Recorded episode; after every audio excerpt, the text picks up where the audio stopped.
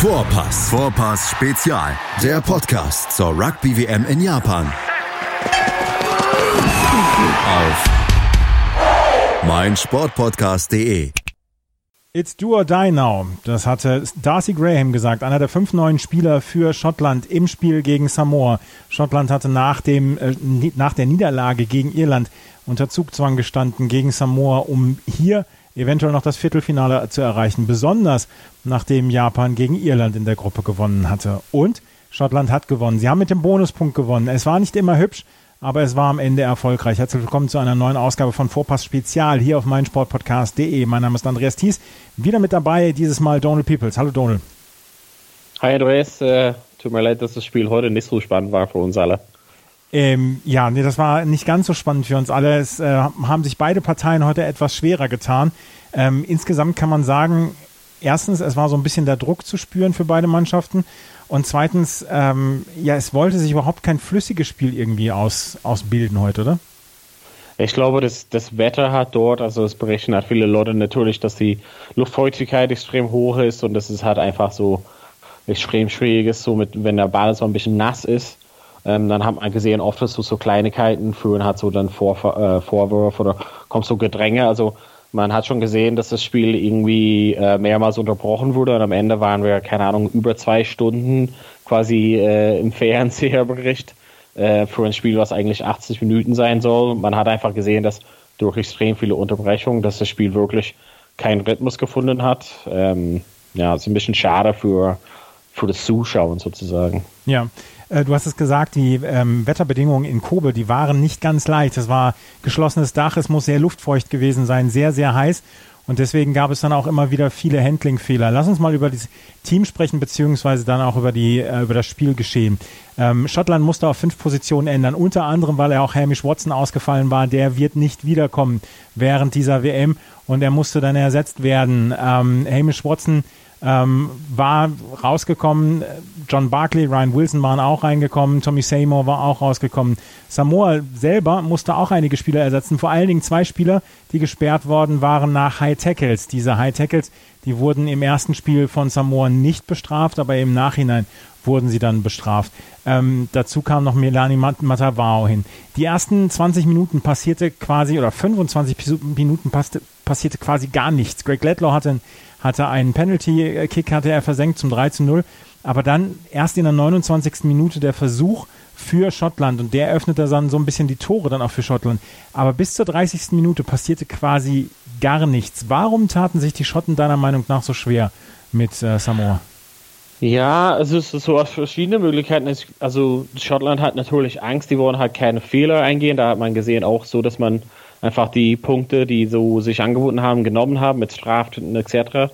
Ähm, die hatten schon Respekt vor dem Gegner. Also ich glaube, daher hatten wir auf jeden Fall gesagt, okay, wir wollen halt nicht irgendwie ein wildes, offenes Spiel spielen, was für Samoa vielleicht irgendwie günstiger wäre, sondern wir wollten es ein bisschen langweilig und äh, strukturiert gestalten. Also ich glaube, daher ähm, kam wirklich kein großes Spielfluss zustande.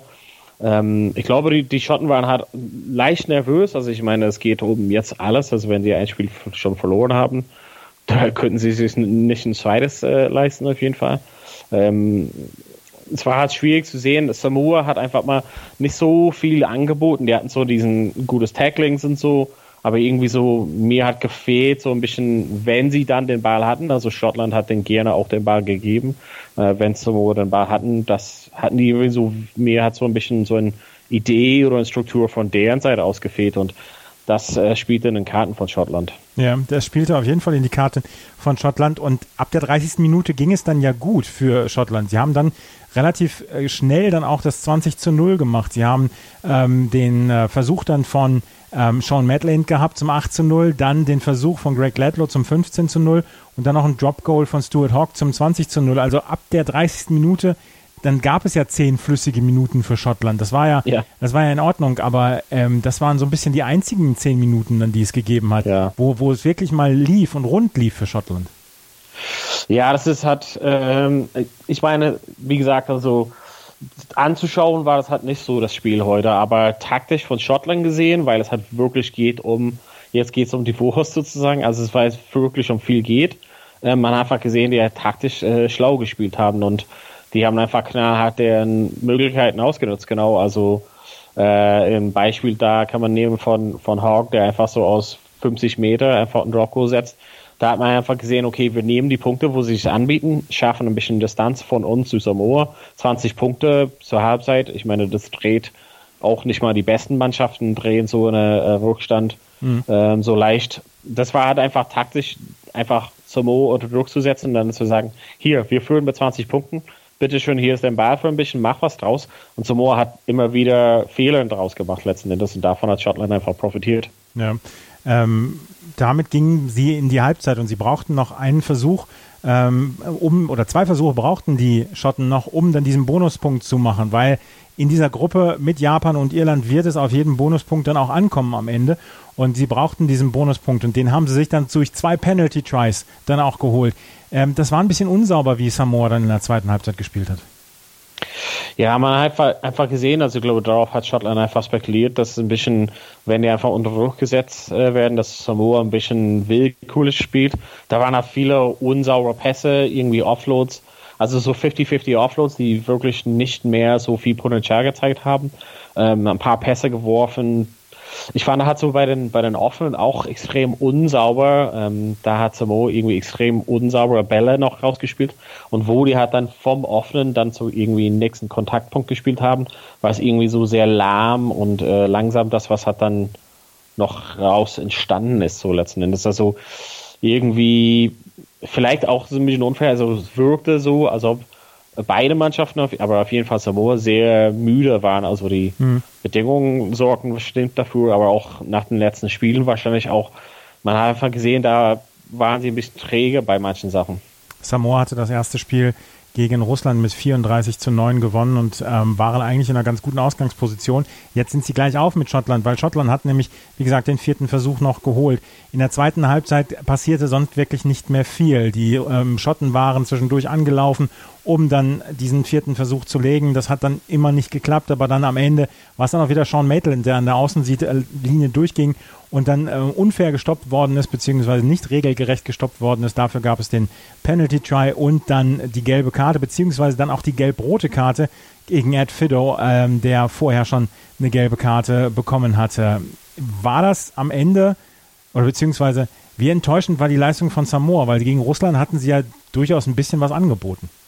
Ja, also ich, da, das äh, finde ich schon, dass es halt enttäuschend war. Ähm, ich hatte auf jeden Fall mehr erwartet. Also ähm, ich hatte selber so, hast du nicht getippt, aber schon ein bisschen getippt, dass Samoa vielleicht gewinnen könnte, wenn es vielleicht alles für den läuft, aber irgendwie nach dem, was du auch gesagt hast, nach den ersten 25 Minuten, dann kam irgendwie nichts mehr. Also vielleicht ganz, ganz zum Schluss hat so ein paar Offloads und ein paar Möglichkeiten, aber also nichts Gefährliches, Großes habe ich gesehen.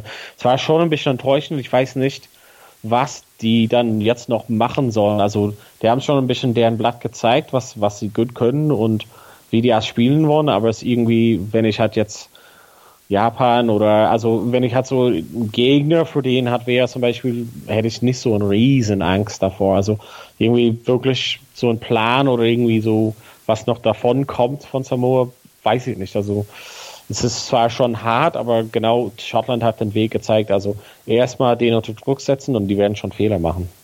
Schottland hat gegen Samoa jetzt mit 34 zu 0 gewonnen und die Gruppe stellt sich jetzt wirklich fantastisch dar. Also für den, für den Beobachter von draußen stellt sie sich fantastisch dar. Japan führt mit neun Punkten, dahinter Irland mit sechs Punkten und Samoa und Schottland jeweils fünf Punkte und Russland am Ende mit null Punkten. Das war dann schon eher zu erwarten gewesen, dass Russland in dieser Gruppe keine Chance hat. Es wird jetzt auf jedes Spiel ankommen und auch auf jeden Bonuspunkt. Irland wird jetzt gegen Russland am Donnerstag antreten. Japan muss gegen Samoa ran am Samstag. Samoa dann mit der unglücklichen Umsetzung, dass sie jetzt nur vier Tage Zeit haben bis zum nächsten Spiel, bis zu diesem ja fast vorentscheidenden Spiel für sie ja dann auch selber. Wenn sie gewinnen sollten gegen, äh, gegen Japan, sind sie dann auch auf einmal wieder drin im Geschäft. Also ähm, es ist noch eine ganze, ganze Menge Feuer drin in dieser Gruppe. Ja, ich wusste halt nur, also vor dem Turnier hätte ich gesagt, okay, dass, dass Samoas zum Beispiel ein Spiel oder Art und Weise spielen könnten, was für Japan vielleicht Schwierigkeiten ähm, mit sich bringt, aber Jetzt, nachdem ich halt den zweimal gesehen habe, weiß ich nicht, wie die große Probleme bereiten sollten für Japan. Also solange Japan zum Beispiel ganz äh, sauber der Spiel, wie die halt auch gegen Irland äh, gespielt haben, nochmal wirklich präsentieren, dann wusste ich nicht, was groß von Samoa kommt, aber du hast auf jeden Fall recht, dass die Gruppe auf jeden Fall ähm, sehr, sehr offen ist. Jetzt ist es ein bisschen ja, schwierig einzuschätzen, wie die halt äh, Endergebnisse werden. Also Japan ganz vorne, ne? also mit den Bonuspunkten bei Irland. Ähm, ja, schwierig halt einzuschätzen. Schottland ist auf jeden Fall, würde ich mal sagen, von, von jetzt aus auf jeden Fall in der schwierigsten Position. Die haben noch als letztes Spiel den, den riesen, äh, Riesenkampf gegen Japan und, und das könnte halt auf jeden Fall entscheidend sein. Das habe ich auch vor dem Turnier gesagt, dass es auf jeden Fall so ein äh, entscheidendes Spiel sein könnte. Da in der Hoffnung nicht, dass Irland äh, hätte verloren, aber naja, vielleicht einen anderen Tag dafür. Ähm, genau, aber auf jeden Fall ist in Pole Position Japan und ich würde auch sagen, dass äh, Irland da als zweite Stelle, aber alle anderen Mannschaften sind noch dabei, aber Schottland auf jeden Fall was vor sich, sage ich mal.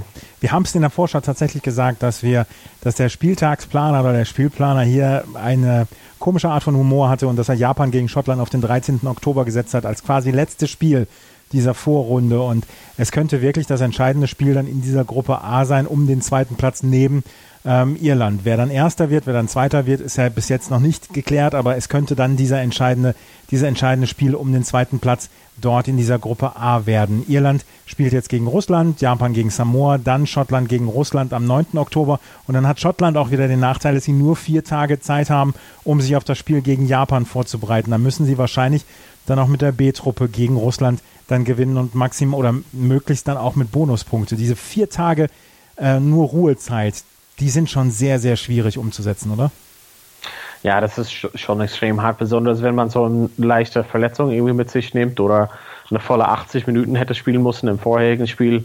Ähm, da kommt es auf die, auf die Kaderdichte. Ähm, ich glaube mal so, die, würde ich mal sagen, die schwächeren Mannschaften hier, also Russland und Samoa, später im Turnier, die halt kommen, ähm, desto schwieriger wird es von denen, weil die Dichte von, von Kader zum Beispiel von Irland sollte halt auf jeden Fall ausreichen, dass sie auch bis zum Ende des Turniers immer noch äh, wettbewerbsfähig sind. Aber man, also wie gesagt, heute habe ich gesehen bei Samoa, dass sie irgendwie so teilweise auch mit den Bedingungen, aber teilweise besonders wurde von den von der Bank die Leuten kamen, es irgendwie so ein ähm, bisschen schwacher für den geworden ist. Und ich würde halt auf jeden Fall spannend zu sehen, wie Russland halt weiter in dem Turnier kommt, weil die haben auf jeden Fall äh, den Tank geleert, also sie haben auf jeden Fall alles gegeben in deren Spielen bisher. Also es wird für den immer schwieriger, glaube ich mal, das Level zu halten. Japan hat diese Probleme nicht mit vier Tagen Pause. Sie spielen an jedem Wochenende in dieser WM, weil sie dann auch Gastgeber sind. Ähm, haben sie da so einen ganz kleinen Vorteil und man wird sehen, wie sich dieser Vorteil dann auswirkt in dieser Gruppe A. Auf jeden Fall haben wir hier ein ganz, ganz interessantes Programm und wir hoffen, dass wir bis zum letzten Spiel dann diese Spannung aufrechterhalten können. Donald, morgen ist schon wieder Ruhetag.